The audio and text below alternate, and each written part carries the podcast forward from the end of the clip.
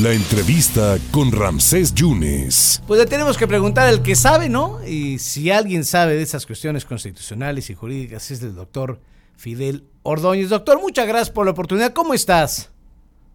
Muy bien, aquí acalorado en este día jalapeño con mucho, mucho calor. Y bueno, acalorado también por alguna que otra noticia del tribunal, pero bueno, ahí vamos pasándola. Mira, dos puntos. El, gusto es totalmente mío, doctor. A ver, dos puntos en esta plática que siempre es una charla académica y que te, aprendemos siempre, doctor. A ver, ¿qué pasó? El 19 de, de abril cumplirá 70 años la presidenta del Tribunal Superior de Justicia y ya mandó al Congreso una dispensa para no ser retirada y continuar con su, con su periodo. ¿Eso se puede? ¿Es válido? ¿Es permitido?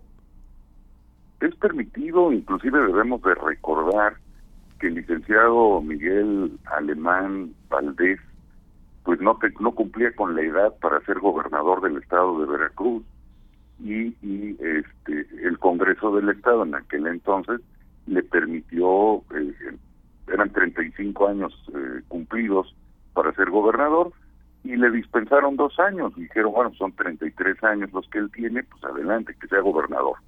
Es, es permisible, es, es una condición eminentemente este, legal, no humana, porque no es la eh, eh, aquí hay una diferencia solamente en lo que se refiere a que él tenía 33 años y aquí estamos hablando de una persona que va a cumplir 70 años.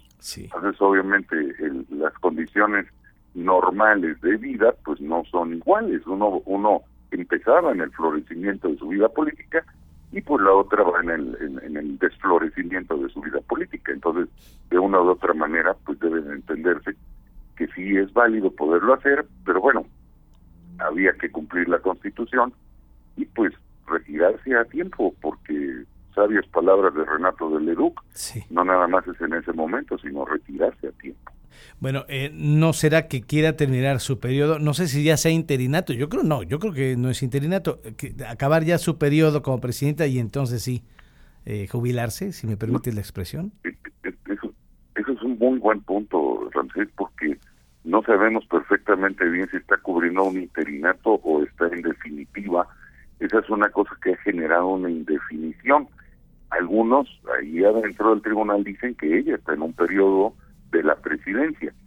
Pero bueno, nosotros entendemos que faltaba algo de la legislatura y que lo han ido dejando como pateando el bote y no han estado exactamente en el sentido eminentemente constitucional de que ella esté con facultades plenas como presidente.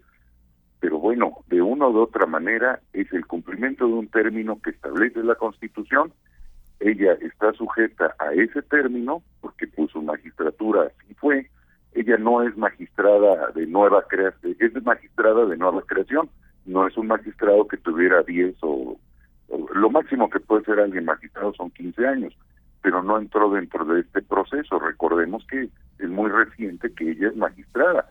Ella ya era juez en retiro y que y que la reactivaron para ser magistrada. Entonces, obviamente, ella sí está sujeta dentro de la reforma constitucional y, sí debería de separarse del cargo cumpliendo los 70 años. Porque ha habido reacciones de que ha habido otras magistradas que las han retirado, algunas forzosamente las invitaron a, salir, ¿no? Como es el caso de Yolanda Sila Castañeda, y a, la presidenta le dan una dispensa, ¿no?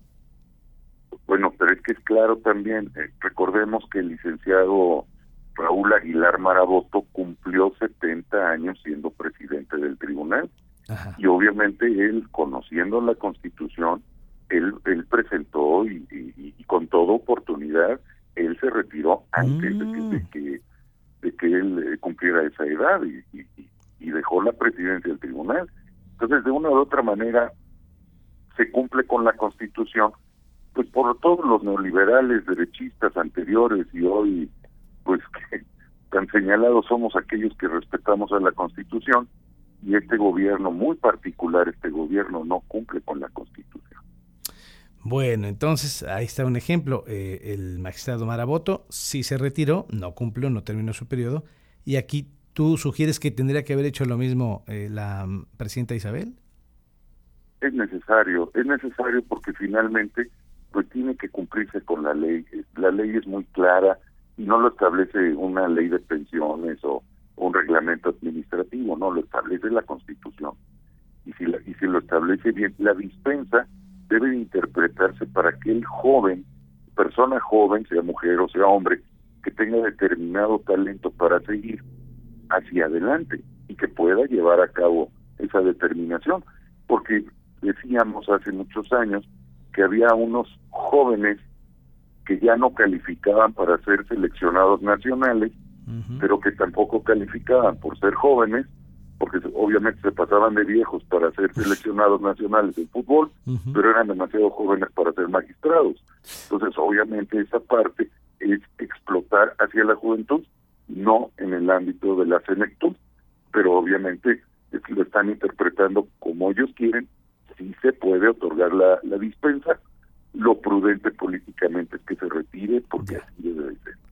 Y bueno, también despresura, habría una despresurización de, dentro del Poder Judicial si, esto pasara, pero bueno, ya, ya cada quien. Y el segundo punto, doctor, ayer en la tardecita nos informábamos que el Departamento de Estado de, de Gran Bretaña acababa de, de, informar y ordenaba la extradición de Karime N, ratificando la, la resolución del juzgado eh, británico que conoció del caso y bueno, parece que se está hablando de la extradición. Y entonces yo me comuniqué con Marco del Toro, que es el abogado de, de la señora Karime, me mandó un comunicado que ella, él dice que la señora Karime Macías Tubilla no va a ser extraditada, así lo pone en el comunicado, tal y como lo refiere la propia Fiscalía General de la República. Existe un plazo de 14 días para impugnar una apelación. Esto significa que estamos, dice la defensa de Karime, ante un proceso inconcluso. ¿Tú cómo estás viendo el asunto? ¿Viene o no viene? Pues es que desde siempre hemos dicho y lo hemos sostenido de que Karime Macías Tubía no era servidor público del Estado y se le pretenden eh, se le pretende juzgar por delitos como si hubiera sido servidor público del Estado. Entonces, obviamente, eh, primer lugar, pues tiene un proceso de apelación en el, en el, en el Reino Británico. Dentro de esos 14 días puede hacer ella valer el recurso que proceda como lo establecen los, eh, los criterios internacionales, que es un recurso judicial efectivo. Pero por el otro lado también existe su posibilidad de que ella pueda seguir pidiendo amparo en, en el territorio mexicano y que le concedan el amparo. O sea, no no hay nada para nadie en este momento como para echar las, las campanas al vuelo y estar diciendo, sí, ya la vamos a traer. Pues no, hay un recurso. Esto no ha causado ejecutoria y, y, y de ahí a que cause ejecutoria, pues va a tardar todavía un tiempo más. Yo he oído que van a traer a Karime desde hace tres años y medio, cuatro años, y bueno, parece que ese es el alarido de que ahí viene el lobo, pero nadie le está haciendo caso, Juan. Mira, en el comunicado que me manda, en el comunicado que me manda Marco del Toro dice, al margen de ello, se están llevando a cabo una serie de acciones que van a desenmascarar conductas indebidas de las autoridades veracruzanas de procuración de justicia. Esto es, es precisamente los amparos. Son los amparos, los jueces de amparo que debe estar promoviendo por esa razón. Marco, Marco del Toro es un muy avesado litigante, no es mi amigo, es mi conocido, nos conocemos bien, pero el, punto con él es de que finalmente pues él puede interponer los recursos los recursos judiciales efectivos, llámase amparo, habeas corpus allá en, en, en, en, este, en Inglaterra, o sea, tienen mucho todavía, mucha tela, y yo creo que así como van las cosas, sí. enfrente tienen más o menos como un año casi dos años en lo que no se va a resolver el asunto, y un buen día de estos nos vamos a despertar y vamos a decir quién era Karime Macías, ya nos lo vamos a recordar. Doctor, por eso, por eso siempre le pregunto al que sabe. Doctor, te mando un abrazo, muchas gracias. Igualmente, querido amigo, tengan un gran día y por favor no tomen mucho frío y si toman frío, inviten. Así es, así le hacemos, doctor. Te mando un abrazo, gracias. Un abrazo, hasta luego. El, el gran, el gran doctor constitucionalista, el doctor Fidel Ordóñez. Vaya que si le sabe estos temas.